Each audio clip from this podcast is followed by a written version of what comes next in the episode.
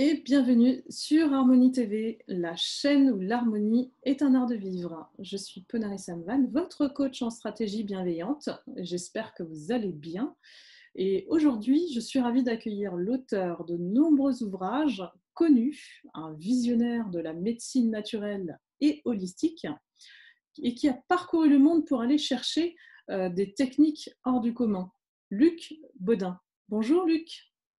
Bonjour Ponari et bonjour à tous. Écoutez, je suis content et heureux et je vous remercie de cette opportunité euh, de m'exprimer. Et puis, ben, euh, je souhaite apporter euh, le plus que je peux à, tous les spectateurs. Merci beaucoup, Luc. C'est un plaisir. Vous êtes un ancien médecin, hein, diplômé en cancérologie clinique et puis spécialiste en thérapie naturel. Hein. Vous êtes également conférencier, euh, formateur, auteur de nombreux euh, best-sellers comme Oponopono Nouveau, Aura, la médecine spirituelle, le grand manuel de protection euh, de soins énergétiques et puis nettoyage, protection et prévention énergétique des personnes et des lieux que j'ai avec moi et soigner avec l'énergie, euh, et les 131 fiches de soins énergétiques que j'ai pris plaisir à découvrir. Voilà le coffret. Donc c'est un guide complet hein, qui, euh, sous forme de fiches, nous permet effectivement de nous former et puis de mettre en pratique euh, la, théorie. Luc, on peut voir une ligne directive dans votre carrière où vous avez été précurseur dans les années 80 par rapport à la notion d'énergie, de notre santé, notamment euh, spirituelle, voire donc holistique. Pourriez-vous nous en dire plus sur euh, votre approche à ce sujet? Comment vous avez fait ce constat? Oh, J'ai eu deux lignes directives. Je vais vous parler déjà de la première. Je pense que je vous parlerai de la seconde un petit peu plus tard, euh, quand on abordera davantage les soins énergétiques. Mais la première directive, c'est qu'en fait, euh, ma mère a été atteinte euh, d'une récidive de son cancer et euh, moi j'étais interne à ce moment-là et c'est vrai que je connaissais bien les hôpitaux, les services, etc. Donc je l'ai pas mal piloté dans tous les services. Elle a été très bien accueillie, soignée par la médecine conventionnelle, mais c'est là que je me suis aperçu aussi des lacunes que pouvait présenter celle-ci. Et, donc c'est pour ça que lorsque je me suis installé, je, déjà je me suis installé en tant qu'acupuncteur homéopathe et sophrologue. Et, donc, euh, mais j'étais médecin généraliste. Je faisais des gardes de semaines, de week-ends, etc. Je faisais le boulot de médecin généraliste que j'appelais plutôt à l'époque médecin de, de famille, qui correspondait davantage à la situation que je trouvais très agréable et très positive. Et donc, euh, pendant euh, tout, le temps où j'ai exercé, c'est-à-dire pendant 25 ans, j'ai suivi des formations euh, de médecine naturelle. Donc, j'ai fait de l'oligothérapie, de la nutrition, de l'ostéopathie, de la myothérapie, de la micronutrition, de la, de la microimmunothérapie, etc. Donc, je ne vous donne pas la liste parce qu'elle est longue et fastidieuse et n'a plus trop d'intérêt. Et, et, puis après, je me suis aussi passionné sur tout ce qui était pensée. Donc déjà, j'étais effaré par la puissance de notre pensée, ne serait-ce que par l'effet placebo. Quand on voit que l'effet placebo, c'est déjà 35% de tous les bénéfices qu'on en tire avec toutes les thérapies, tous les médicaments, 35%, c'est énorme c'est énorme. On pourrait même dire 35% des guérisons viennent de l'effet placebo. Donc euh, c'était vraiment extraordinaire. Et à l'époque, euh, d'ailleurs, euh, les laboratoires présentaient leurs médicaments, toujours des études qui étaient contre placebo. Donc, je voyais des résultats faramineux euh, de l'effet placebo aux grandes dames des visiteurs médicaux qui insistaient sur euh, les résultats de leurs produits. Ça donnait des résultats du genre 55% euh, avec le produit, 35% avec l'effet placebo. Et donc, je leur disais, donc, pour avoir 20% de plus que l'effet placebo, il faut s'offrir les effets secondaires du médicament. donc, j'ai toujours été un peu sarcastique et le mauvais petit canard de la fable Et donc, euh, la puissance de la pensée, la sophrologie aussi, parce que j'ai découvert avec la sophrologie ou l'hypnose, qu'on pourrait dire aujourd'hui, euh, la puissance de la pensée, parce que le sophrologue met la personne en état modifié de conscience, mais c'est pas le sophrologue qui va faire euh, l'arrêt de la douleur, l'arrêt du saignement, ou que sais-je. C'est vraiment l'esprit du patient qui va agir sur son corps.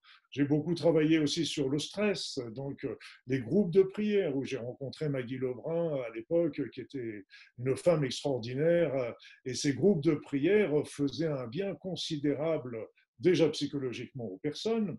Et puis, euh, euh, j'ai vu après ça des études remarquables qui ont été faites à Harvard aux États-Unis sur ces groupes de prière, même quand les personnes ne savaient pas qu'on priait pour elles. Donc, c'était vraiment euh, aussi effarant. D'ailleurs, pour le placebo, il y avait aussi une étude qui était extrêmement intéressante, c'est que le placebo fonctionnait même si la personne savait que c'était un placebo.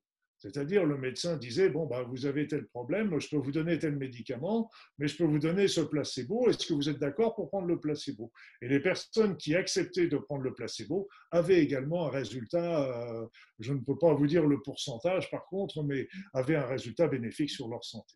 Et puis, euh, après ça, euh, souvent, j'avais souvent à l'époque euh, beaucoup de magnétiseurs, de guérisseurs, de thérapeutes euh, qui venaient à mon cabinet parce qu'à l'époque, beaucoup d'entre eux étaient, refusés par mes collègues parce que de par leur métier. Et moi, j'étais parmi les seuls à leur dire venez, bienvenue, etc. Au contraire. Et puis, bah, j'ai pu discuter comme ça au fil du temps. Et ce qui était intéressant, c'est que avec toutes ces, toutes ces approches, j'ai travaillé aussi beaucoup sur la symbolique des maladies, et toutes ces approches, en fait, euh, ne s'opposent pas. Vous voyez, par exemple, on oppose souvent l'allopathie avec l'homéopathie, mais ça, ça ne s'oppose pas, ça travaille à des niveaux différents, ça travaille un qui va travailler sur le terrain. Une complémentarité, en fait, de, de chaque euh, médecine euh, que vous avez pu étudier. Et c'est pour ça, pour moi, ça faisait comme un énorme puzzle où tout s'harmonisait, tout, tout se plaçait. Et en fait, selon, euh, comme j'avais euh, ces formations, euh, je dirais, en poche ou en tête, eh bien, en fait, quand mes patients venaient, il y en avait qui venaient pour l'homéo, il y en avait qui venaient pour l'acupuncture, il y en avait qui venaient pour la sophro, il y en avait qui venaient pour, pour d'autres thérapies. Et, en fait, déjà, je pouvais suivre leur désir, mais aussi ça dépendait de leur désir, mais évidemment de leur pathologie, et je n'hésitais pas à donner de l'allopathie quand leur traitement, quand leur, euh, leur maladie le nécessitait. Voilà, donc ça, permettait d'avoir un grand panel euh, de choix à offrir aux patients, et ils savaient toujours que le traitement que j'allais leur proposer, c'est toujours le traitement le plus naturel possible, et si je leur donnais de l'allopathie, une, euh, un, sais pas, un anti-inflammatoire ou une antibiotique, ils savaient très bien que c'est parce que leur santé, leur pathologie le nécessitait, leur nécessité. Voilà, c'était un petit peu mon, cheminement à travers toutes ces années. Euh, et c'est magnifique parce que c'est des abords différents euh, de la maladie. Et en fait, ça m'a même posé une question pendant un moment parce qu'en fait, euh, évidemment, j'ai été toujours passionné par euh, la cancérologie. C'est d'ailleurs pour ça que j'ai passé euh, ce diplôme de cancérologie clinique au final et, par la maladie de ma mère et le, et le, le cette, cette, notion était, était importante. Excusez-moi, je viens de perdre un petit peu le fil de ma pensée, mais ça va revenir, euh, parce que cette, cette, cette, complémentarité était très importante et, et ce n'est pas une opposition les uns avec les autres. Et malheureusement, la médecine naturelle n'a pas assez d'études pour se confronter à la médecine allopathique, donc elle ne peut avoir que pour le moment qu'une une place de complémentarité, mais elle peut être aussi une alternative à la, médecine conventionnelle quand la médecine conventionnelle n'a pas de solution. Alors, je reprends le fil qui m'est revenu, c'est-à-dire c'est que en, cancérologie, par exemple, on me dit, en médecine allopathique, bah, la, cancer, il vient euh, de la mauvaise alimentation, de la mauvaise hygiène de vie, du tabac, de la pollution, etc. Donc tout ça, c'est juste parce que on peut pas dire le contraire. Euh, c'est vu le nombre d'études qu'il y a là-dessus. Euh, oui, c'est multifactoriel le cancer. c'est multifactoriel. Mais euh, quand on regarde la médecine allopathique, la médecine allopathique va l'expliquer comme étant un, problème de terrain, un problème d'acidose, un problème de polluant. Après ça, je vais euh, du côté euh, des soins énergétiques ou de l'acupuncture, on parle que c'est un blocage énergétique. On, parle, on va regarder du côté de la symbolique des maladies, on parle que ça vient, que ça provient d'un choc émotionnel. Mmh. Alors c'est vrai que quand j'ai étudié chaque euh, situation, bah, j'ai bien compris que chacune avait raison. Oui, mais comment pouvait-elle avoir toute raison alors que quelque part euh, le principe s'opposait? Alors j'ai beaucoup réfléchi là-dessus et en fait, euh, voilà où j'en suis arrivé. La, première chose, c'est que avec la médecine conventionnelle et médecine naturelle, quelque part, présente malgré tout des choses qui sont très proches au niveau physique en employant des termes différents. Quoique la médecine naturelle ajoute la notion de terme. Et après ça, euh, ce qu'il se passe, c'est que nous sommes tous euh, encrassés encrassés par la pollution, la mauvaise alimentation, etc. Après ça, donc on est encrassé, mais bon an, mal an, bon, on vit, on survit, notre organisme s'adapte, etc. Et puis, un beau jour, arrive un gros choc émotionnel, un gros choc émotionnel. Et ce gros choc émotionnel va symboliquement aller se fixer sur un organe, et pas symboliquement, énergétiquement, je devrais dire plutôt, et, donc, euh, euh, parce que ce sont des fréquences similaires, et en fait, ça va provoquer un blocage énergétique sur cet organe. Et c'est alors que tous les polluants, tous les énergies viciées de l'organisme se fixent sur l'organe et vont commencer à lui produire euh, des troubles fonctionnels, voire une maladie. Donc, en fait, euh, je me suis aperçu que tous les, les, points de vue étaient, exacts, mais euh, ils, étaient euh, ils étaient complémentaires, ça, suivait un certain cheminement. Et donc, c'est pour ça que quand tu le disais, vous le disiez, pardon, tout à l'heure, excusez-moi, j'ai vécu beaucoup en Polynésie, on se tutoie tous là-bas, donc ça va vite. Et le, le L'idée, c'est que quand on, est, a une maladie, comme c'est un problème multifactoriel à l'origine, eh bien à ce moment-là, il est important aussi de travailler sur tous ces dénominateurs qui sont importants, aussi bien l'hygiène de vie que les soins euh, conventionnels et naturels, que de travailler sur le choc émotionnel déclencheur, parce qu'on trouve très souvent, moi j'ai trouvé très très souvent sur mes patients, un choc émotionnel déclencheur dans les 3 à 6 mois précédant l'apparition des premiers symptômes, et puis on va travailler aussi sur le blocage énergétique euh, qui en est. Ce qu'il faut aller en mai, j'ai été encore un petit peu plus loin dans mes recherches, dans mes réflexions, c'est qu'en fin de compte, il y a un autre élément qui manque à ce tableau. C'est-à-dire, c'est que euh, un choc émotionnel, disons plutôt exactement, une situation, une même situation, va provoquer un choc émotionnel violent chez une personne et va provoquer qu'un désagrément chez l'autre. Donc, ça veut dire qu'il y a derrière des souffrances, il y a euh, derrière autre chose qui a fait que...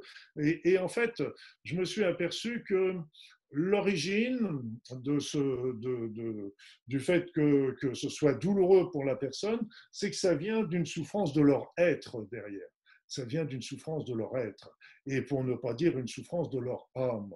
Et c'est cette souffrance, et c'est pour ça que la maladie nous oblige, nous demande, nous oblige rien, nous demande de changer de point de vue, de mode de vie, etc. Parce que, et ça, c'est pas une punition, c'est simplement pour nous remettre sur notre chemin de vie. Et c'est en se remettant sur, notre chemin de vie, on, on nourrit notre être, on, retrouve notre équilibre, on retrouve notre harmonie et notre âme se retrouve apaisée. Et donc c'est vraiment important et ça c'est le dernier élément et je dirais que j'aurais plutôt dû dire parce que si on reprend les choses dans le bon ordre, c'est le premier élément. Oui. Le premier. Je suis d'accord avec vous. C'est une source de l'âme. Euh, totalement, parce que c'est pour ça qu'on parle de vision holistique, c'est parce qu'il y a plusieurs euh, facteurs, euh, et c'est pas une guérison qui est corporelle, comme vous dites au niveau médicaments, on guérit. Non, il y a, au-delà de ça, comme je vous rejoins, par rapport à la guérison de l'être et de l'émotionnel parce que sinon on, répète, hein, c'est un peu comme les blessures de la vie, euh, si on n'a pas compris la leçon, on répète euh, exactement les schémas, euh, on va dire, répétitifs de, de, ces épreuves de la vie. Et la vie, elle nous teste tout le temps, donc là-dessus, je vous rejoins complètement. Hein. C'est vraiment une approche, on va dire, globale, une vision, c'est ça que j'aime dans, vos, vos, travaux, c'est qu'il y a beaucoup il y a beaucoup de réponses et de solutions euh, qu'on n'a pas cherchées auparavant.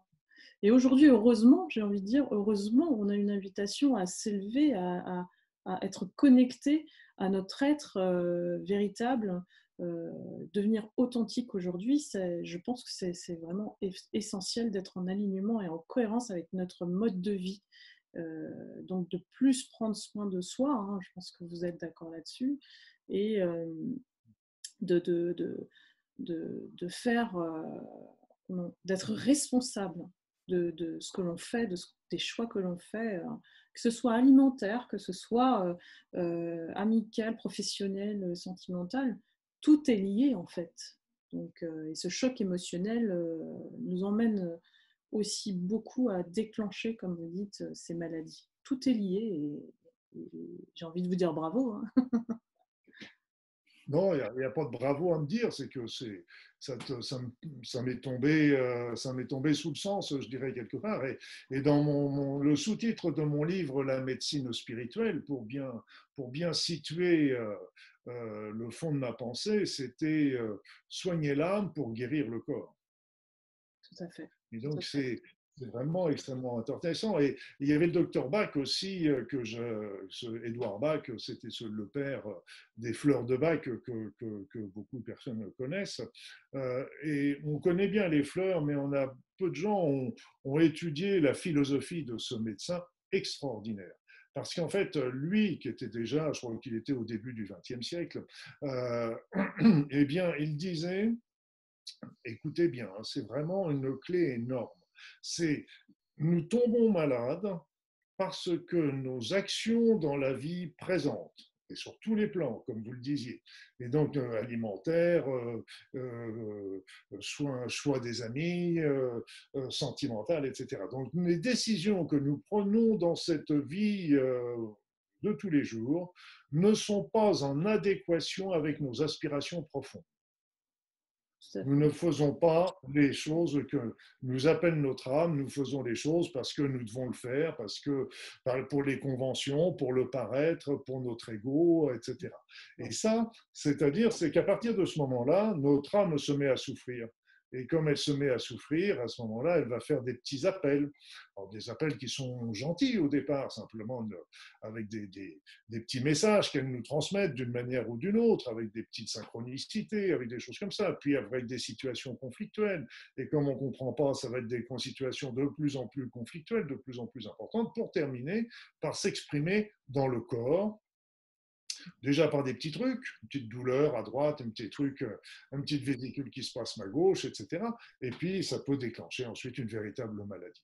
Voilà, donc c'est, j'ai trouvé que la phrase du docteur Bach était extrêmement pertinente et, et personnellement, s'il y a une prévention à la maladie, une prévention, c'est vraiment d'être, comme vous le disiez, être soi-même, parce que d'ailleurs, euh, c'était euh, euh, Oscar Wilde qui disait Soyez vous-même parce que tous les autres sont pris. Et, donc, c'est déjà important. Être soi-même, vivre en adéquation avec ses pensées, sortir du paraître parce que. Euh, vous avez de la valeur, on a tous de la valeur et il faut arrêter de se, de se décrier par rapport à ça. Et donc, c'est vraiment important d'arriver de, de, à comprendre et à suivre nos véritables aspirations. Alors, de temps en temps, c'est vrai que dans cette société, ça demande du courage parce qu'on se met souvent au banc de la société, on peut se mettre au banc d'un certain nombre d'amis, voire de la famille, qui ne comprennent pas j'ai envie de dire qu'être soi, c'est un véritable euh, cheminement, euh, un parcours du combattant, hein, finalement.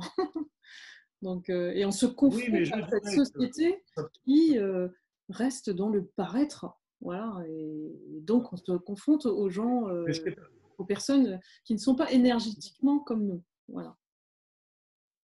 Oui, tout à fait. Ils n'ont pas, pas les mêmes points de vue, on n'a pas tous les mêmes motivations, on n'a pas tous les mêmes entrains, mais on a tout fait de, porter nos, points de vue à l'autre. Et, ce qui est intéressant, malgré tout, c'est que dans ces situations, euh, euh, il y a une épuration qui se fait, et c'est là qu'on retrouve véritablement les vrais amis, et c'est là qu'on retrouve vraiment les gens qui nous aiment, parce que même s'ils ne nous comprennent pas, ils sont heureux de nous voir heureux quelque part. Donc, euh, c'est extrêmement important par rapport à ça. Parce que le paraître, en plus, on apprend pas à paraître, mais on a plein de casquettes. Hein. Exactement. Des... Moi, c'est ce que j'appelle des masques. les masques sociaux euh, bah, face à la famille, face aux professionnels. Face... Voilà, on est des multifacettes, on va dire, et euh, c'est difficile de, de, se retrouver soi. Euh, si, on, si, on, ne se connaît pas, on se laisse entraîner facilement par les autres. Euh, et justement, dans votre livre euh, euh, Nettoyage et protection énergétique, de ces personnes qui sont dans le paraître, c'est vraiment très utile aussi au niveau des lieux. Hein. Je vous remontre à mes abonnés le livre. Nettoyage et protection énergétique des personnes et des lieux. Et dans ce livre, vous proposez des, remèdes, hein, des techniques, des protocoles qui nous permettent de comprendre ce monde subtil et invisible en termes énergétiques, puisque c'est non palpable, euh, comme les énergies négatives, et comment s'en protéger? Donc, vous affirmez que chacun pourra poursuivre sa vie de manière libre et autonome euh, en procédant euh, à une transmutation à travers les énergies, les énergies notamment d'amour, puisque ce sont les plus puissantes pour élever les consciences, les consciences pardon, mais encore faut-il le comprendre. Donc, euh, que préconisez-vous pour euh, éveiller ces personnes que j'appellerais euh, entre guillemets non spirituelles aujourd'hui, qui ne savent pas prendre du recul sur elles-mêmes tout simplement, et même si ça paraît un défi complètement invraisemblable pour certaines personnes qui ont du mal à quitter ce que vous disiez, cette cuirasse communément appelée ego, euh, qui nous illusionnent, ou du moins euh, comment se prémunir sans qu'elles aient un impact dans notre vie, et notamment notre santé euh, psychique et physique, comme par exemple un burn-out aujourd'hui. Bah, c'est vrai que la, vie, de toute façon, se charge de nous envoyer des signes, à tous, à tous, à tous. Mais ces signes, souvent, peuvent être dérangeants, je vais vous donner un exemple. J'avais une patiente un jour qui m'explique que dans sa maison, elle avait des soucis parce qu'en fin de compte, il y avait des bruits, euh, il y avait la lumière dans la cuisine qui s'allumait, qui s'éteignait, on a sa radio qui s'allumait toute seule, etc. Donc, euh, et ça ressemblait étrangement à des visites euh, de, défunts ou d'entités euh, dans sa maison euh, qui s'amusaient un petit peu à ses dépens, souvent pour lui prendre son énergie d'ailleurs.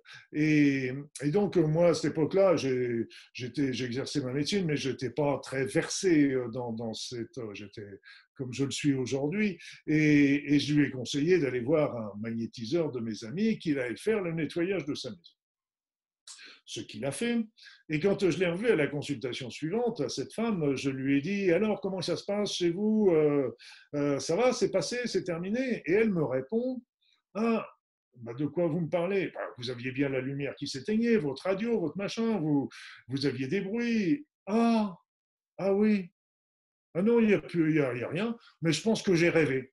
Voilà. Parce que de temps en temps, euh, même en nous mettant le nez dessus, euh, bah, c'est vrai que euh, ça dérange parce que d'un seul coup, ça bouscule automatiquement un certain nombre de croyances que, que, que l'on peut avoir et, et, les habitudes et le monde matériel est déjà beaucoup plus rassurant, quoi qu'aujourd'hui, bref, et le, il est déjà beaucoup plus rassurant. Donc de sortir, de faire l'effort de se dire, ah ben j'ai entendu quelque chose, donc ça veut dire que c'est une entité, un défunt, donc ça veut dire qu'il y a quelque chose après la mort, ça veut dire qu'ils peuvent revenir nous voir, ça veut dire plein de choses. Donc, et de, euh, l'admettre, finalement, d'admettre que ces phénomènes arrivent.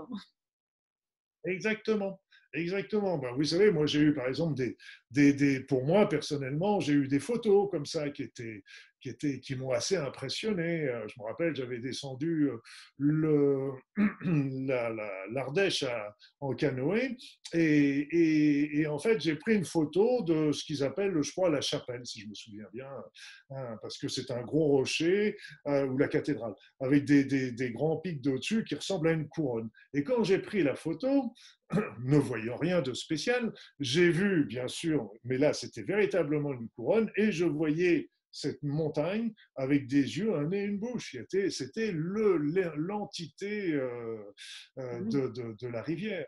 J'ai fait aussi une autre photo d'un Christ euh, parce que je le trouvais sympathique. je, je, le trouve toujours sympathique, hein, Jésus, mais c'était une photo de ce Christ. Je prends la photo, je la fais à l'époque, c'était des, des, je la fais, je l'ai fait développer parce qu'à l'époque c'est comme ça que ça marchait, et quelle ne fut pas ma surprise de voir au autour de la tête de Jésus deux auréoles blanches.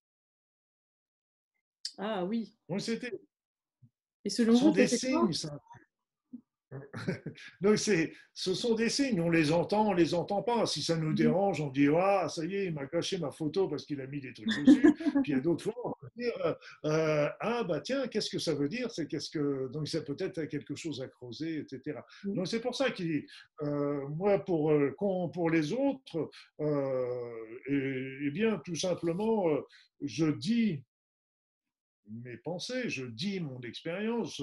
Euh, quand c'était des patients euh, comme cette femme, je lui disais allez voir un magnétiseur qui va nettoyer votre maison. Mais après ça, chacun fait comme il veut. Mais ce qu'il faut savoir, c'est que ces paroles ne sont jamais mortes ne sont jamais mortes. C'est-à-dire que même si la personne ne l'entend pas encore aujourd'hui, souvent, ben, je voyais ça avec mes patients, un mois, deux mois, trois mois, un an plus tard, ils revenaient et puis ils me disaient, ah bah oui, tiens, ce que vous avez dit, euh, euh, je l'ai compris, je l'ai vu, etc. Alors ce qu'il faut voir, c'est que nous sommes, et ce qui est génial aujourd'hui, c'est que la physique quantique vient à notre secours. Notre secours euh, dans le sens que elle déjà nous montre que cet univers n'est pas un univers matériel, mais c'est d'abord un univers énergétique énergétique. Et donc ça, c'est vraiment extraordinairement important parce que la matière, toute la matière, toutes les particules ne sont que des concentrés d'énergie et sans arrêt, l'énergie se transforme en matière et la matière se transforme en énergie. Nous vivons dans un maelstrom d'énergie. Euh, par exemple, quand on voit le, vent qui vient nous frapper, nous on voit des petites molécules d'air qui, viennent caresser notre peau, mais en fait, ce sont aussi d'énormes champs électromagnétiques qui nous traversent, qui nous informent, qui nous nourrissent également et qui sont importants pour nous. Donc c'est un, on est des êtres énergétiques qui vivons dans un maelstrom d'énergie et quelque part, la matérialité n'est qu'une exception à sa règle. Alors que nous, euh, on pensait plutôt que c'était la généralité et l'énergie, mais non, c'est l'inverse, c'est exactement l'inverse. C'est que et c'est ça aussi qui est très intéressant à bien considérer, c'est que pourquoi l'énergie se transforme en matière? Eh Bien, pour qu'elle se transforme en matière, c'est qu'il faut qu'il y ait derrière une information, mmh. une pensée. Et là, même pour créer cet univers, il a fallu une pensée. Là, ça commence à devenir dangereux, dangereux, dérangeant et dangereux peut-être, mais dangereux, dérangeant pour certains parce que derrière cette pensée, chacun y mettra le mot qu'il veut. Euh, et, c'est très intéressant parce que ça nous montre aussi que notre pensée transforme cette énergie incohérente qui nous entoure en énergie cohérente euh, qui, nous, donne euh, quelque part notre, nos formes. Et donc, dans, dans ce monde énergétique, Dieu merci, Dieu merci, euh, la majorité des énergies sont bienveillantes pour nous. Et parce que c'est elles qui nous nourrissent, donc nos stress, nos peurs, euh, ne pas tomber encore dans la paranoïa, euh, parce que si elles étaient vraiment méchantes, etc., on serait plus là depuis bien longtemps. Hein. Donc, euh, donc y a, la majorité, on baigne dans un, dans un univers énergétique qui est bienveillant pour nous. Et j'insiste sur ce mot-là. Bienveillant, c'est de la joie, c'est du bonheur, c'est de l'amour. Je peux vous dire d'où ça vient, mais bon, on en parlera peut-être plus tard. Et, en fait, dans cette énergie, on est dans un monde de dualité. Le jour et la nuit, le masculin, le féminin, etc. Et donc, il y a des énergies euh, bénéfiques et il y a des énergies, on va qualifier ça, non bénéfiques. J'aime pas trop le terme maléfique euh, parce que tout simplement, regardez le feu. Le feu, bah, on est content du feu parce que ça nous chauffe l'hiver, ça, nous, ça, ça va nous permettre de cuire nos aliments, donc c'est bénéfique. Mais le feu qui va, mettre le, qui, va, qui va produire un incendie dans notre maison, on ne va pas dire que c'est bénéfique. Donc, euh, comme quoi, il y a toujours cette dualité, cette dualité et ces énergies, ces énergies, euh, je dirais, négatives à ce moment-là, euh, qui viennent de notre environnement, euh, des autres, euh, voire d'autres dimensions comme, euh, comme du monde des esprits ou d'autres encore, bah évidemment peuvent venir nous perturber, venir nous perturber. La pensée, une pensée de quelqu'un qui ne vous aime pas ou qui vous en veut fortement et qui, qui a de la rancune pour vous, de la colère pour vous, bah, cette énergie qu'il va vous envoyer risque de vous perturber. À l'inverse, à l'inverse, faites l'exercice, un petit exercice qui est super sympa, celui-là. Et donc, euh, vous vous mettez à deux, face à face, et puis vous décidez lequel des deux va commencer par envoyer de l'amour à l'autre. Et donc, euh, l'autre se met en réception, il ne fait rien. Et au bout d'un petit de quelques minutes, on inverse les rôles. Et ce qui est extraordinaire dans cet exercice, c'est qu'on voit tout l'effet bénéfique de cet amour que l'on reçoit on voit aussi tout l'effet bénéfique de l'amour que l'on envoie. Mais ce qu'il faut bien comprendre, c'est que si des pensées d'amour euh, sont euh, euh, positives, elles vont nous aider. Des pensées de haine, de jalousie, de colère peuvent venir nous perturber. Donc, et après ça, il y a des personnes qui le font volontairement. Il y a des professionnels qui, moi, je voyais ça quand j'étais à Paris. J'ai vécu à Paris et de temps en temps, dans le, dans le métro, je descendais dans la rame et puis d'un seul coup, bing, moi j'ai mes, mes, petits signaux d'alerte, bip, bip, bip, qui me disaient attention, alerte, parce qu'il y avait, un, j'appelle ça un salopard qui descendait dans le métro pour se nourrir de toutes les énergies des autres, voire d'autres choses, etc. oui, parce fait, euh, elles, sont vides, en fait. Elles sont vides en elles. Il n'y a pas de, elles se, elles se nourrissent des autres, finalement. Alors, c'est ce qu'on comprend. Oui, oui. Et eh oui, oui, oui. Moi, je me suis fait avoir une fois, d'ailleurs, parce que j'étais en excursion dans des belles, dans un beau pays, dans les îles merveilleuses, etc.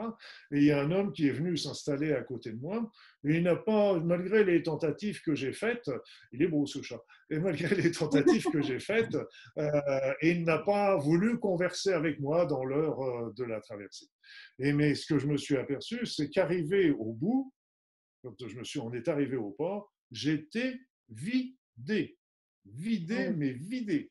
J'ai même été directement à l'hôtel, j'ai été me coucher, j'ai même pas dîné, etc. Et c'est le lendemain que j'ai compris que cet homme était venu sciemment à côté de moi, n'a pas voulu converser et, euh, et m'a pompé toute mon énergie euh, pendant, pendant cette, cette traversée. Remarquez, je ne suis pas, d'un naturel méchant, mais en général, je pense qu'il doit se rappeler du choc en retour. Comment, selon vous, ça se matérialise justement parce que vous ressentez que c'est dû à cette personne euh, qui euh, s'est assise à côté de vous. Donc, comment vous le ressentez que c'est une personne qui vous vole votre énergie? Bah, C'est-à-dire, c'est que là, je me suis fait voir parce que J'étais à 300 km de, de, de, pensée dans, de toutes ces considérations. J'étais plutôt dans, le, dans la beauté des paysages, etc. Donc, je n'ai pas, pas prêté garde. Euh, mais c'est autrement ce qu'on le sent, on le sent parce que ben, on sent euh, quelque part, pouf, notre dynamisme qui se vide. On sent aussi, quand, euh, par exemple, quand il y a un défunt euh, qui s'approche de nous, c'est pas forcément avec des mauvaises intentions d'ailleurs, mais le, eux, ils ont des énergies basses et le simple fait qu'ils soient à côté de nous, nous, ils vont nous prendre une partie de notre énergie. Donc on se sent fatigué fatigué, on se sent euh, diminué à ce moment-là, on, peut sentir du froid, du froid en nous, euh, pas de l'extérieur, mais c'est vraiment une froid en nous. Et, euh, ça peut aller si ça persistait, parce qu'il il y en a qui continuent leur œuvre, ils vont pas s'arrêter en une seule fois. Et à ce moment-là, ça peut nous conduire vers des états de déprime, de dépression, de burn-out. Donc, c'est vraiment des. Alors, il ne faut pas me faire dire aussi que tous les cas de dépression, etc., viennent de ça. Hein, c'est pas ce que je veux dire. Mais, euh, mais et moi, d'ailleurs, euh, je, travaille, je fais souvent euh, des passages d'âme, nombreux d'ailleurs, mais je m'en vante pas parce que je ne fais pas les, les passages individuels, c'est vraiment des passages de, de groupe très importants. Et, et, en fait, je sens leur présence parce que d'un seul coup, euh, je me réveille la nuit, ou d'un seul coup, je me lève le matin, ou dans la journée, je me sens, boum, fatigué, déprimé. Mmh, mmh, mmh. En fait, ce sont des là, qui ne nous appartiennent pas finalement. Elles viennent, elles viennent nous, envahir physiquement. Et quand on fait ce passage, à ce moment-là, d'un seul coup, au bout de 10 minutes, un quart d'heure, mon, mon entrain revient. Dans le jet d'un sort, par exemple, c'est souvent un symptôme extrêmement important de aussi une grosse fatigue qui nous apparaît. C'est souvent c'est le prémisse, euh, le premier signe que, que, l'on peut avoir par rapport à ça. Mais là encore, nos paniques, parce que ça peut venir de bien d'autres choses aussi. Hein, c'est pas. Mais, mais bon, après, euh, c'est vrai que quand moi je me rappelle, j'avais eu un, un, truc comme ça qui m'était arrivé euh, et je, revenais, euh, je reprenais l'autoroute pour rentrer chez moi. Il était 3-4 heures de l'après-midi, la journée s'était bien passée sans problème. Et là, je me suis senti fatigué, une fatigue énorme, comme s'il était 4 heures du matin et que j'avais pas dormi l'œil, de, que j'avais pas fermé, euh, pas dormi du tout. Et d'ailleurs, j'avais même, même les paupières que j'arrivais du mal à garder ouvertes. J'ai même failli dans un virage partir dans le décor. Et là, j'ai compris que c'était pas normal. C'est là que je me suis arrêté le plus vite possible sur une aire d'autoroute et bah, j'ai fait mes petits exercices, mes petits tests et je me suis aperçu qu'en effet, on m'avait bien balancé quelque chose de pas très très sympathique. C'est moi aussi quand je ressens des éléments négatifs, euh, je ressens ça souvent comme des pics euh, bon, ça peut être d'autres sensations pour les autres personnes. Hein. C'est moi, c'est comme ça que ça se manifeste, comme des pics assez forts, désagréables, euh, qui se produisent un petit peu partout sur mon corps. Ça ne va pas être spécialement sur le visage ou sur, euh, ou sur le thorax, c'est vraiment des pics à droite, à gauche, désagréables qui se font ça, ou alors sur un endroit fragile. Moi, j'ai un endroit fragile, c'est mon oreille. j'ai une baisse de l'audition de ce côté-là et j'ai eu beaucoup de problèmes quand j'étais gamin. Et en fait, je sais que quand mon oreille me fait mal, alors qu'elle ne me fait jamais mal, ça veut dire qu'il y a quelque chose euh, ah, euh, qui est, alors pas forcément qui m'est envoyé. comme un sixième sens en fait. C'est comme un sixième sens, euh, une alerte qui, est, qui, nous met dans l'inconfort. C'est une alerte qui me met dans l'inconfort et c'est vrai que c'est intéressant de le repérer parce que souvent ça se, ça se, ça se manifeste souvent de la même manière quoi, et ça nous permet de réagir immédiatement à ce, ce, phénomène. Pour pas... Mais ce n'est pas forcément quelque chose qui est dirigé contre moi, ça peut être quelque chose qui passe. Ça peut... Je peux me retrouver dans un endroit, euh, vous quand on se retrouve euh, par exemple dans un cimetière, dans, des lieux de combat, etc. Donc, euh, dans des lieux où il y a eu des agressions, qu'il y a eu des, des, choses euh, difficiles, euh, ou même une personne dans un lieu qui a été gravement malade et qui a, qui a vécu toute, toute, sa, toute sa maladie dans le lieu. Le lieu est chargé aussi de ces énergies de souffrance. Et, et voilà, donc il ne faut pas, faut pas là non plus être paranoïaque. Il faut bien comprendre que ça peut venir, ça peut venir d'ailleurs. Hein, oui, voilà ne, pas porter la responsabilité sur nous, parfois ça vient de l'extérieur, et puis euh, de, faire euh, le nécessaire pour justement retrouver une harmonie. Je, je comprends ce que vous voulez dire, je comprends ce que vous voulez dire, mais je vous répondrai qu'aujourd'hui, et c'est pour ça que j'en parle aussi dans mon bouquin, j'ai écrit, aussi une, nouvelle version du livre que vous avez montré, où j'explique en fait que, bien sûr, euh, les sorts nous sont envoyés de l'extérieur, mais, mais, s'ils nous ont été envoyés, c'est qu'il y a quelque chose en nous qui les a attirés. Oui, je suis assez d'accord. de toute façon, c'est, il y a une dualité, on, s'oppose et, j'ai envie de dire, parfois, c'est, une guerre euh, que je constate entre l'ombre et la lumière, tout simplement. C'est, c'est deux, choses qui s'affrontent. Oui. Mais elles s'affrontent à l'intérieur de nous. Aussi, oui. C'est à l'intérieur de nous que se passe le combat, c'est pas à l'extérieur. Mmh, mmh, mmh. Je suis d'accord. C'est à l'intérieur de nous. Et c'est vrai que, et ce qu'il faut, c'est ce qu'il faut, c'est pour ça que c'est euh, notre vie n'est qu'une suite d'expériences, d'expérimentations, où alors de temps en temps on va choisir la lumière, donc on va être bien, heureux, équilibré, puis il y a d'autres fois on va suivre notre ego, notre mental, et on va pas faire le bon choix. Mais de toute façon, dans les deux cas, même si on fait pas le bon choix, on va vite s'en rendre compte, et si on est assez intelligent, on va changer. Et, donc, on va revenir vers la lumière. C'est pour ça qu'on dit souvent, même l'ombre travaille aussi pour la lumière, quelque part. Parce qu'il faut de temps en temps, il faut toujours expérimenter l'ombre dans la lumière si on n'a pas affronté sa part d'ombre. De toute façon, il y a une logique euh, de l'univers, j'ai envie de dire. Et c'est pour ça aussi que même au niveau des possessions, par exemple, bien sûr, il y a des possessions qui viennent euh, euh, d'entités, qui viennent de, de, de, défunts. Mais là encore, je vous dirais que c'est aussi très lié parce que nous avons laissé la porte ouverte, c'est que nous avons attiré aussi quelque part la situation. Mais plus fort encore, plus fort encore, euh, c'est que quand euh, toutes les techniques que je livre, d'ailleurs je livre les techniques aussi pour rapport aux possessions dans, le livre, euh, toutes les techniques que j'utilise sont toujours des, sont ne jamais, ce ne sont pas des techniques de combat. Je ne combats pas le mal, parce que c'est quelque part comme si on combattait aussi une partie de nous-mêmes, et quelque part on le nourrit en le combattant parce qu'on se, on se place sur le même niveau que lui. Il faut plutôt utiliser l'amour, parce que si on veut éteindre le feu, on n'utilise pas le feu, on utilise de l'eau. Donc l'amour est vraiment l'opposé et qui peut transmuter cette énergie d'amour, cette énergie négative en énergie d'amour. C'est pour ça que quand je ressens des énergies négatives autour de moi, j'appelle mes guides, mais je commence à envoyer de l'amour. Et ça, c'est la meilleure solution pour, pour en être délivré, tout en conservant notre... Et ce qu'il y a aussi, c'est que dans ces possessions, eh bien, en particulier, il y a beaucoup de possessions chez les schizophrènes.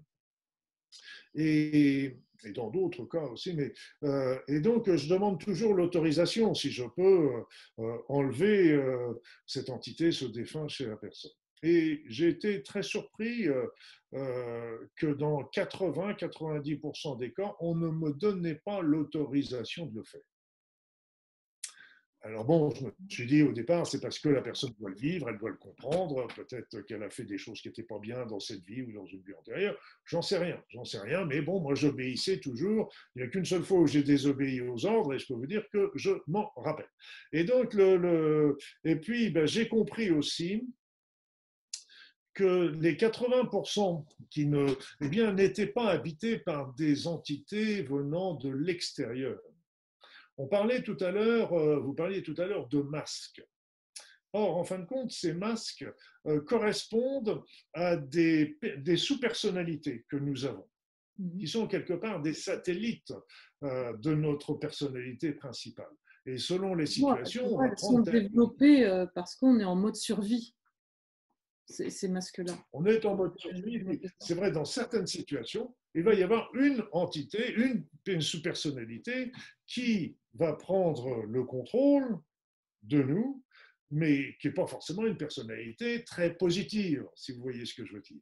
Et donc, à ce moment-là, qui peut donner euh, ces impressions de possession. Mais en fin de compte, ces impressions de possession. Et d'ailleurs, j'avais travaillé pendant un moment avec un, ami psychologue et euh, on n'y arrivait pas à chaque fois, loin s'en faut, mais euh, on, a, en travaillant, en faisant un travail psychologique, on poussait le schizophrène, la personne de schizophrène, à, a, montré à découvrir qu'à l'intérieur d'elle, il y avait un mécanisme qui n'était pas elle. Et quand elle, quand elle le découvrait, quand elle admettait ça, ce qui n'était pas très fréquent, mais euh, c'était dans 10-20% des cas, et eh bien, quand elle admettait ça, à ce moment-là, soit elle lui envoyait de l'amour à ce mécanisme, soit elle le chassait, mais à ce moment-là, euh, de, de, lui transmettre, de lui envoyer de l'amour est toujours mieux parce qu'à ce moment-là, cette, euh, ce, sous-personnalité se retrouve nourrie et peut se réincorporer, mais d'une manière euh, bénéfique à notre être principal. Et, mais de toute façon, que ce soit un cas comme l'autre, eh bien, le, schizophrène était guéri, tout simplement. Et, et donc, c'est vraiment important de, là encore, euh, bien considérer que euh, on n'est pas, nous ne sommes jamais des victimes. Quelque part, c'est nous qui attirons les situations à nous, même si ça nous semble venir euh, d'énergie négative, d'être pervers, que sais-je. Donc, c'est et, et, là encore, ce sont des expériences à vivre qui nous font avancer et progresser. Je vous rejoins là-dessus parce que moi, j'ai effectivement étudié aussi un cas de schizophrénie et euh, cette personne, au départ, n'avait pas un parcours, euh, on va dire, plein d'amour. Au départ, euh, c'est une personne qui a été abandonnée, qui s'est retrouvée orphelin, qui a dû survivre pour avoir de l'argent, qui donc a commis des crimes, voilà. Et souvent, j'ai l'impression que c'est effectivement une brèche en soi qui laisse euh, entrer effectivement bah, cette, euh, comme vous dites, possession ou euh, entité négative qui vient nous dominer ou prendre le contrôle en fait dans le cas de la schizophrénie en tout cas. Donc oui, je pense que la solution de toute façon à tout, moi j'ai envie de dire, c'est l'amour est la réponse à tout. Hein. L'amour est le, la, solution à tout, la guérison de tout. Et, et quand à partir du moment où, où, on met euh, cet amour dans nos pensées, euh, dans nos paroles, dans nos actions, déjà les choses sont, deviennent de plus en plus faciles. Mais euh, beaucoup de personnes me disent, oui, mais c'est bien gentil ça, mais comment qu'on est dans l'amour? C'est là où c'est difficile de le faire comprendre. C'est que. Bah, c'est-à-dire, c'est que. Pour moi, il y a deux, éléments. Pour euh, voilà, accompagner et guider les gens euh, vers cette approche euh, plus de l'amour vers soi, plutôt que d'aller le chercher à l'extérieur. Bah, pour être dans l'énergie de l'amour, je conseille souvent aux personnes, un, d'essayer de retrouver une situation dans leur vie où ils ont été dans un amour, dans l'amour. L'amour, ça peut être avec un enfant, ça peut être avec leur conjoint, leur conjointe, avec la famille, une réunion, etc. Quelque chose. Et donc, qu'ils revivent, qu'ils ressentent ce qui s'est passé à eux à ce moment-là. Et puis, euh, on ne vient pas dans l'amour comme ça, dans un claquement de doigts, en disant hey, maintenant, hop, je passe dans l'amour, etc. C'est n'est pas évident. Pour, euh, et à ce moment-là, on peut commencer par euh, des sentiments proches qui sont déjà plus faciles à atteindre, qui sont l'empathie, la compassion, l'intégrité, la justice, le partage, l'équité. Donc tout ça, ça sont des sentiments, si on commence à les placer dans notre vie, qui vont nous mener tout doucement vers, vers ce, sentiment d'amour qui est, qui est, qui est, qui est l'énergie la plus forte de l'univers. Et c'est une énergie, euh, enfin c'est une énergie, c'est un, un sentiment qui n'a pas d'opposé. Qui n'a pas d'opposé? L'opposé, on lui présente souvent la haine comme étant l'opposé. La haine est l'opposé de la compassion. L'amour, il est unique. Bah, l'amour, moi, parfois, je dis l'opposé de l'amour, c'est le désamour, en fait. C'est qu'on a oublié de s'aimer ou qu'on n'a pas appris à aimer ou s'aimer. Et moi, j'introduis la notion de désamour. Euh, mais effectivement, l'amour est universel euh, et je vous rejoins complètement euh, là-dessus. Hein.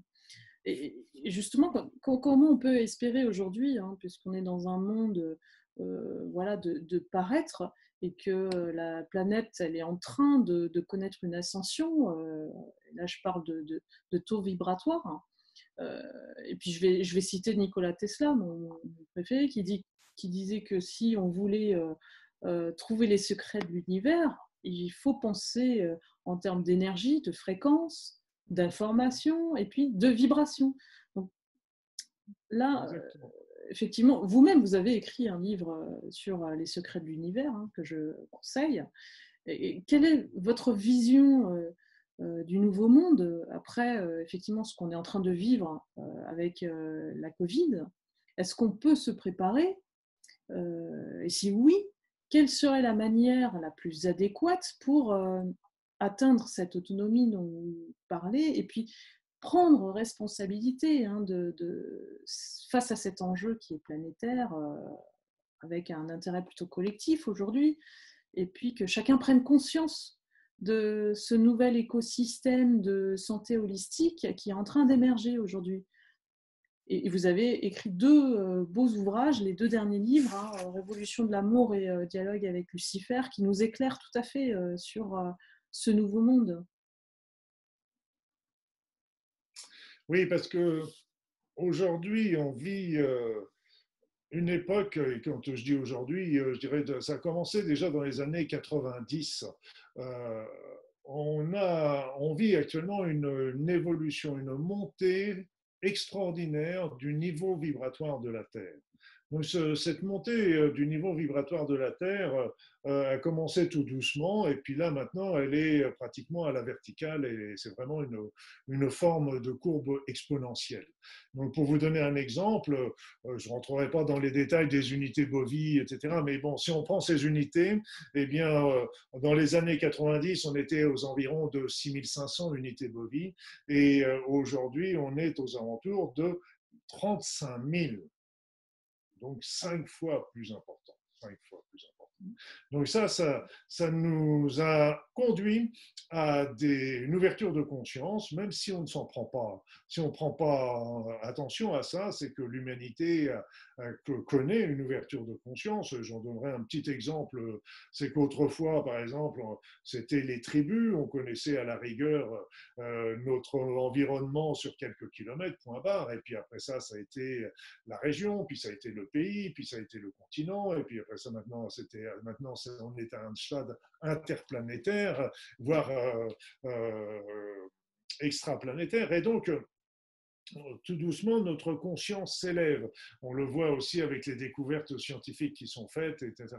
Donc, euh, on voit aussi, regardez bien les animaux les animaux, ils ont aussi un comportement qui change par rapport à ce qui était autrefois.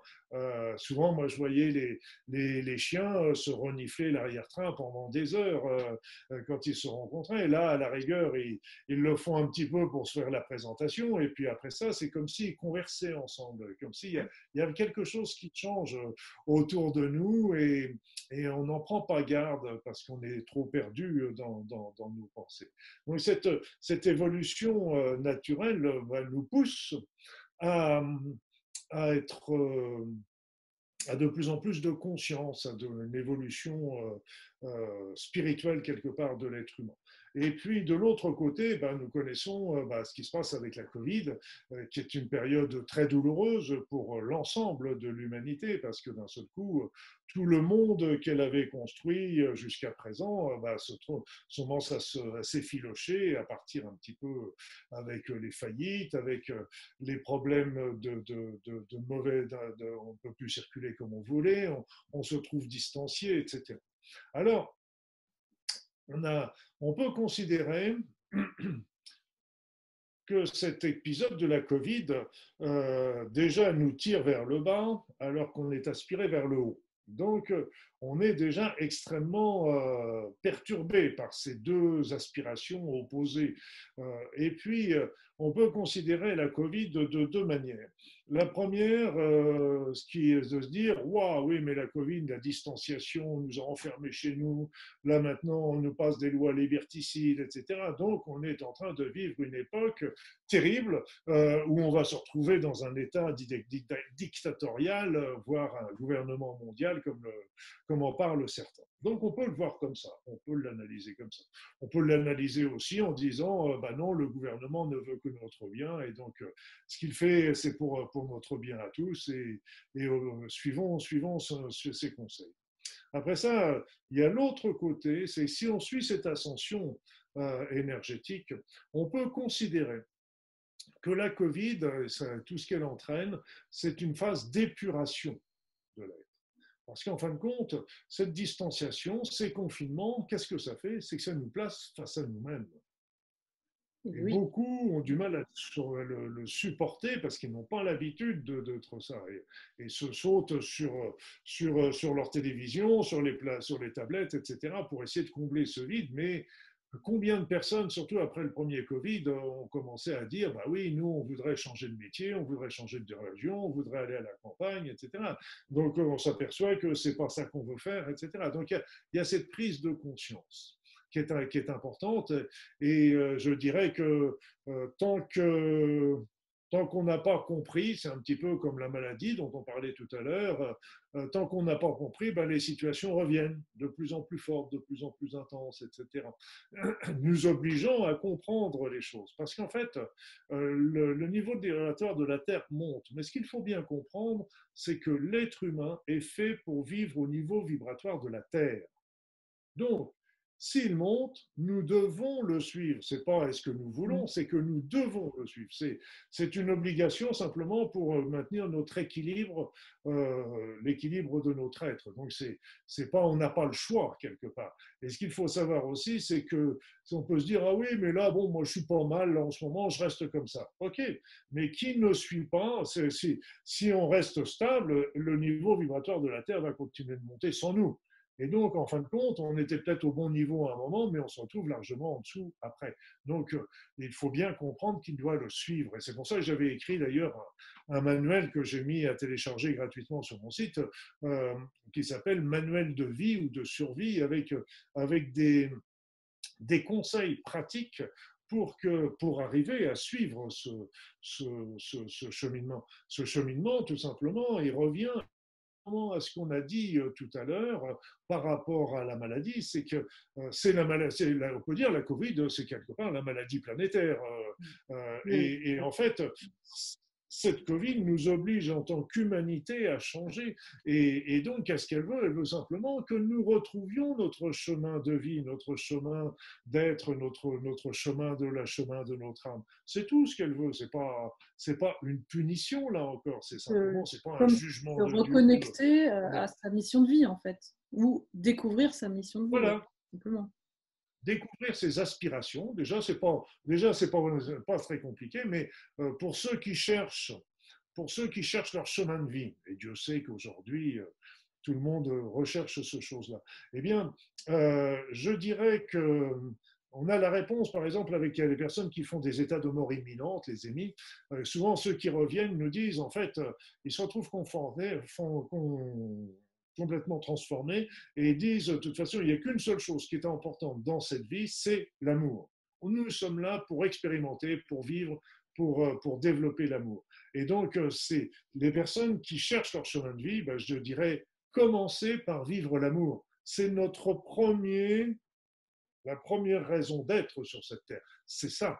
Après ça, le reste, euh, et, et je dirais, la souffrance n'est pas obligatoire si nous suivons notre chemin de vie, nous serons toujours dans, la joie et le bonheur. Et pourquoi la souffrance n'est pas obligatoire? C'est parce que tout simplement, la preuve, c'est qu'elle nous fait souffrir. Donc, ça veut dire que c'est pas bon pour nous.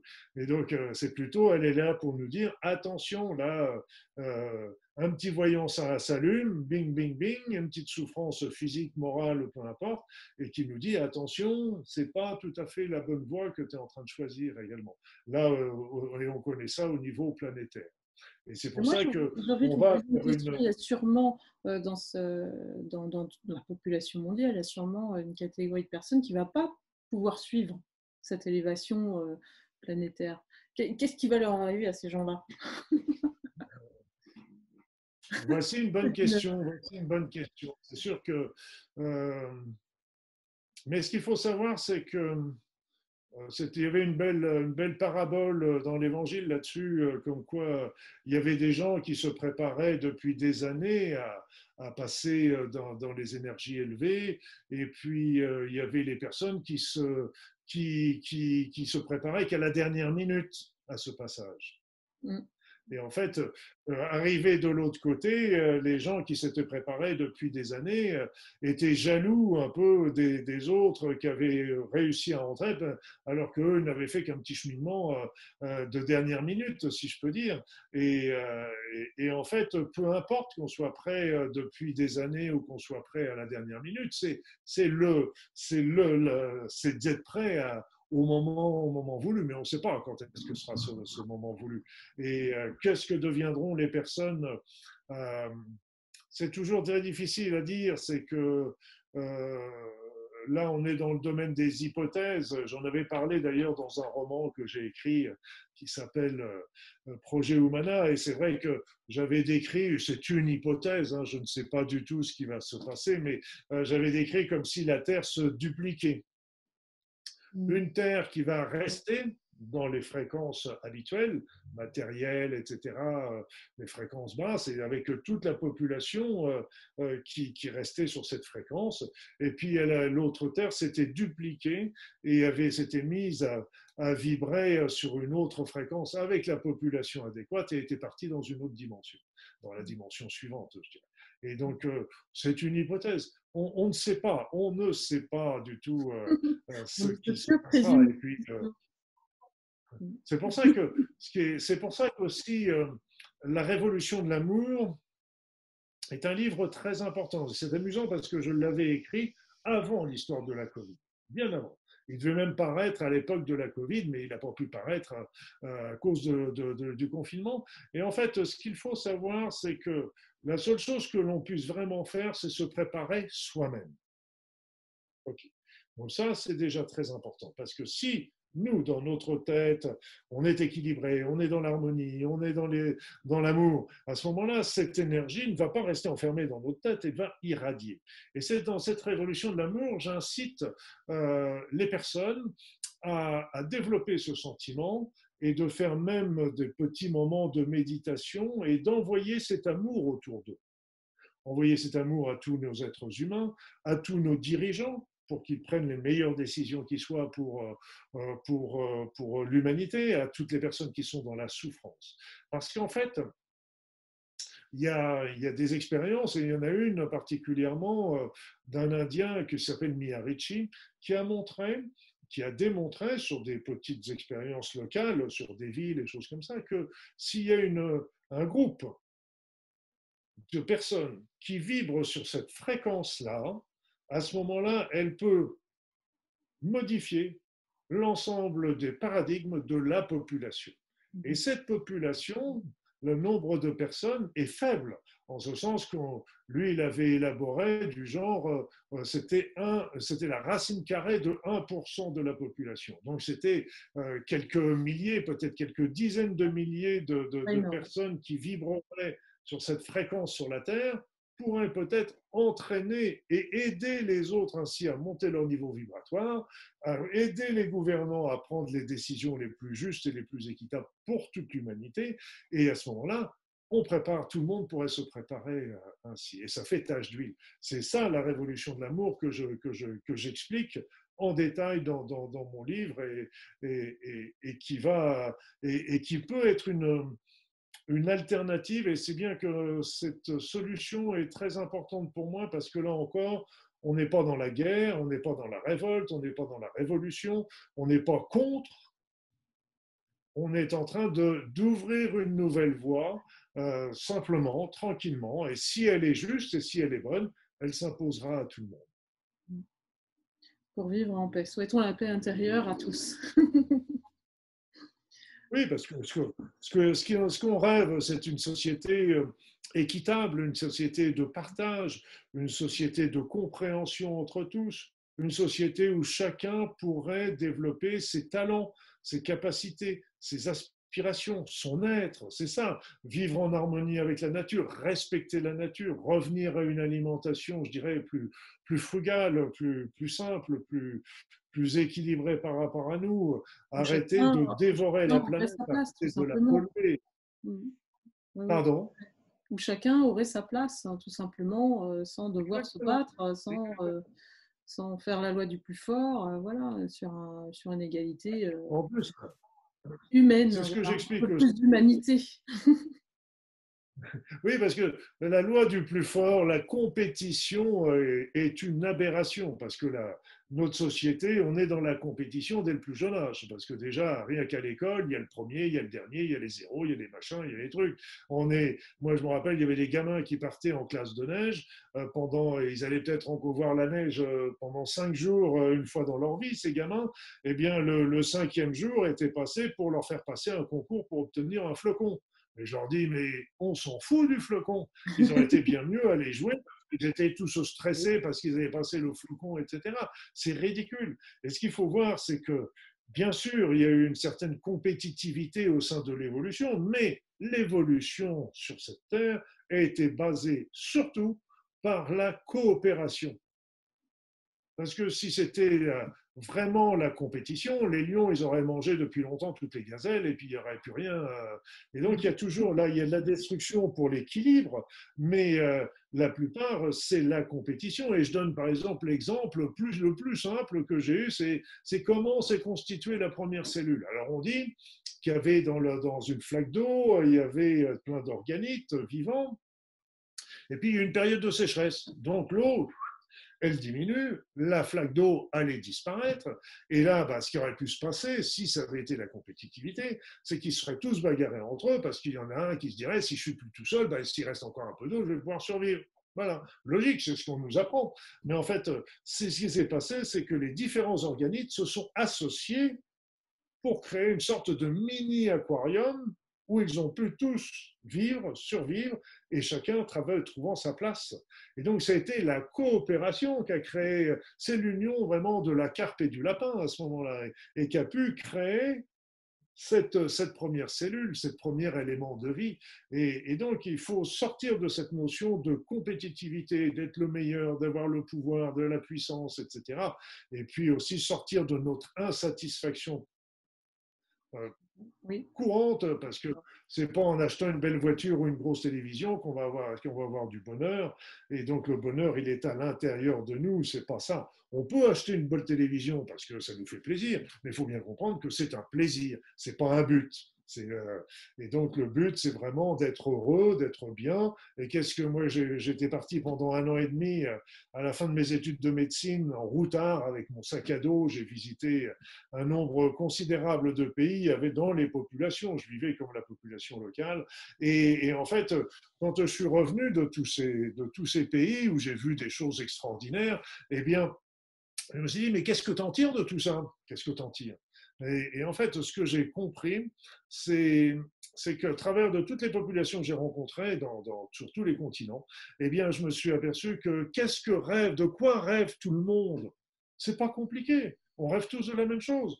On rêve d'avoir de quoi manger, d'avoir un toit sur la tête, d'avoir notre famille autour de nous, d'avoir des amis et d'être en paix avec tout le monde. Et c'est ça de quoi on rêve. On rêve pas de. Et toutes les guerres, toutes les, toutes les révolutions sont fomentées par certaines personnes qui recherchent le pouvoir, l'argent et qui envoient les autres parce que moi, autrefois, euh, il y avait les généraux, ils étaient au, milieu de la bataille. Au moins, ils avaient cette franchise-là. Et euh, là, maintenant, on envoie les soldats, on envoie les autres, on envoie des hommes de paille.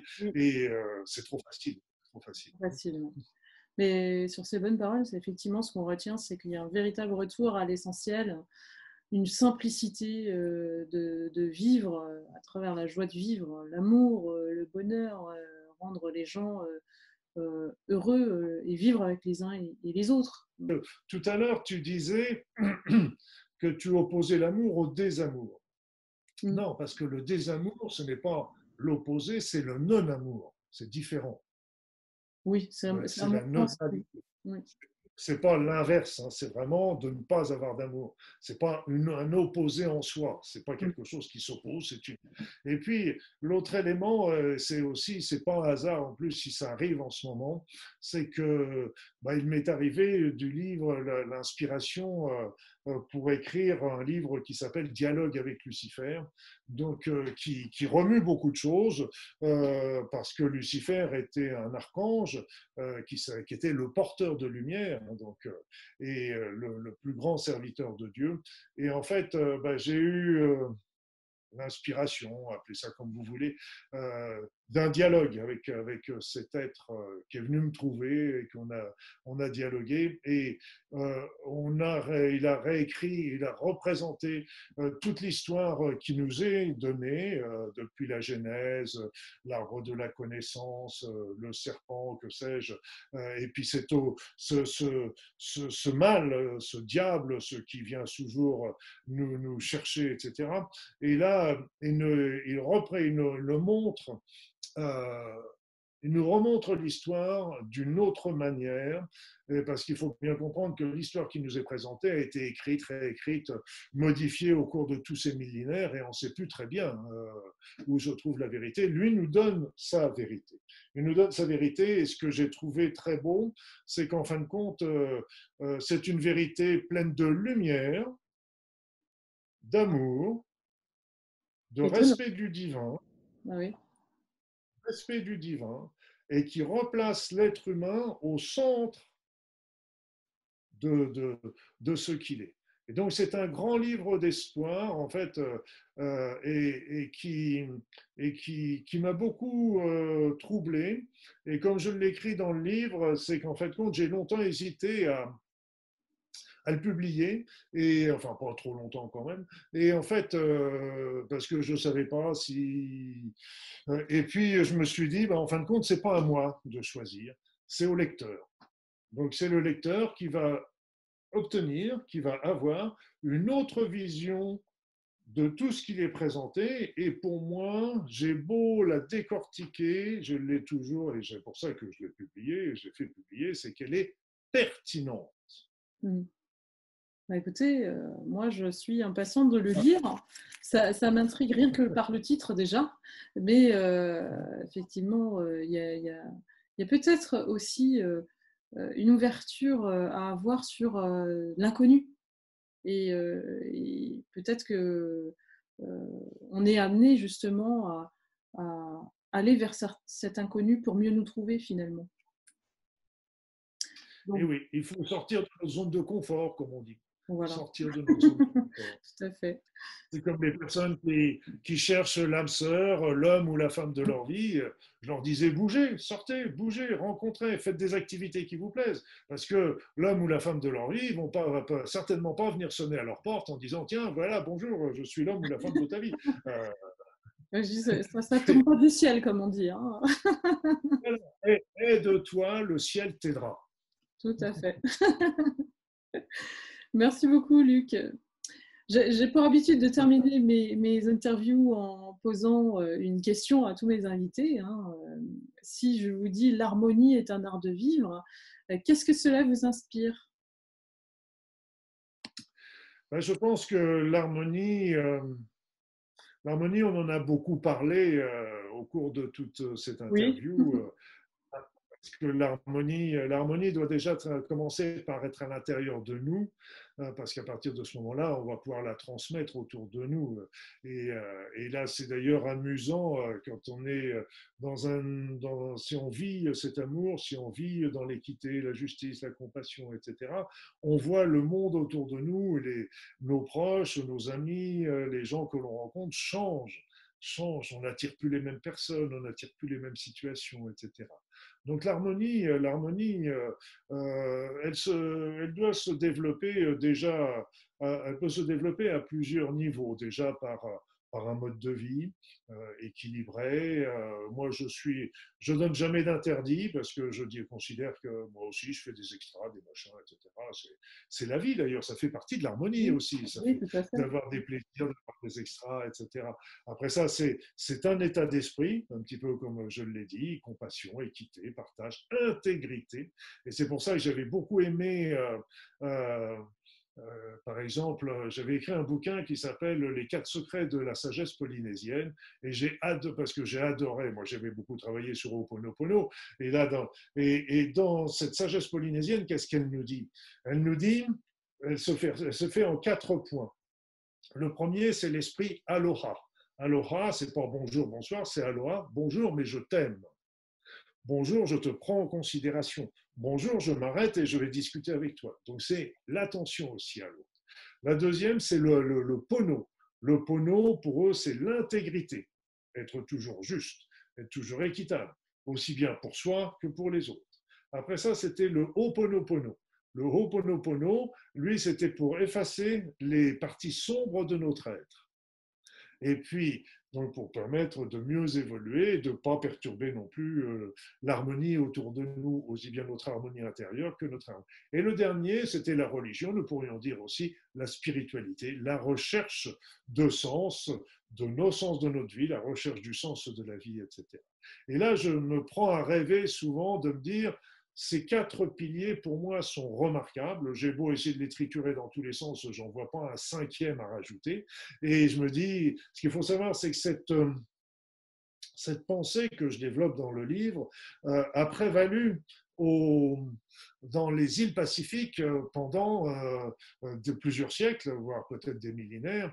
Et d'ailleurs, pour les Polynésiens, pourquoi appelle-t-on l'océan Pacifique? Parce qu'en fin de compte, c'était pas parce que l'océan est calme, c'est parce qu'ils voulaient montrer que les peuples étaient plus ou moins pacifiques. Et c'était ça l'intérêt. Et je me prends à rêver, je me dis, si ça a été, s'ils ont été capables de le faire, de le vivre pendant des siècles, on pourrait très bien imaginer que ce devienne, je dirais, les règles, les règles de vie. Faut, j'aime pas le, le, mode de vie, euh, euh, la pensée euh, de, de, de l'ensemble. Et je pense que ce serait quelque chose de merveilleux. C'est pour ça que j'avais voulu écrire ce livre parce que j'ai trouvé qu'elle était trop belle et c'était le rêve est de et, justement là, c'est que et aujourd'hui, c'est devenu une pratique, euh, une pratique euh, appliquée au quotidien. Hein. De toute façon, euh, ces règles-là.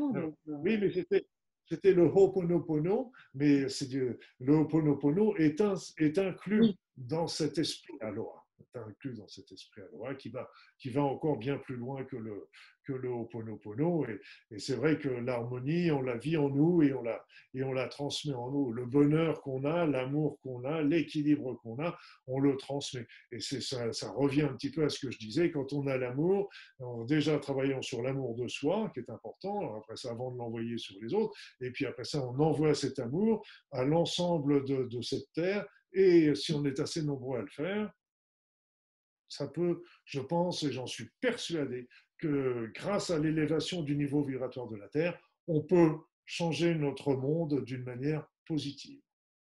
Tout à fait. Je, vous suis euh, à 100% là-dessus. Merci beaucoup, Luc, pour cette formidable euh, interview. Euh, ça a été un plaisir. retrouvez les actualités de Luc Baudin sur son site www.luc-baudin.fr. Je remercie tous ceux qui nous ont suivis et euh, vous retrouve bientôt sur Harmonie TV. N'hésitez pas à vous abonner sur mon site www.ponarisanvan.fr et je vous dis à très bientôt, Luc. Merci Ponari et merci à tous de m'avoir écouté. Bonne journée.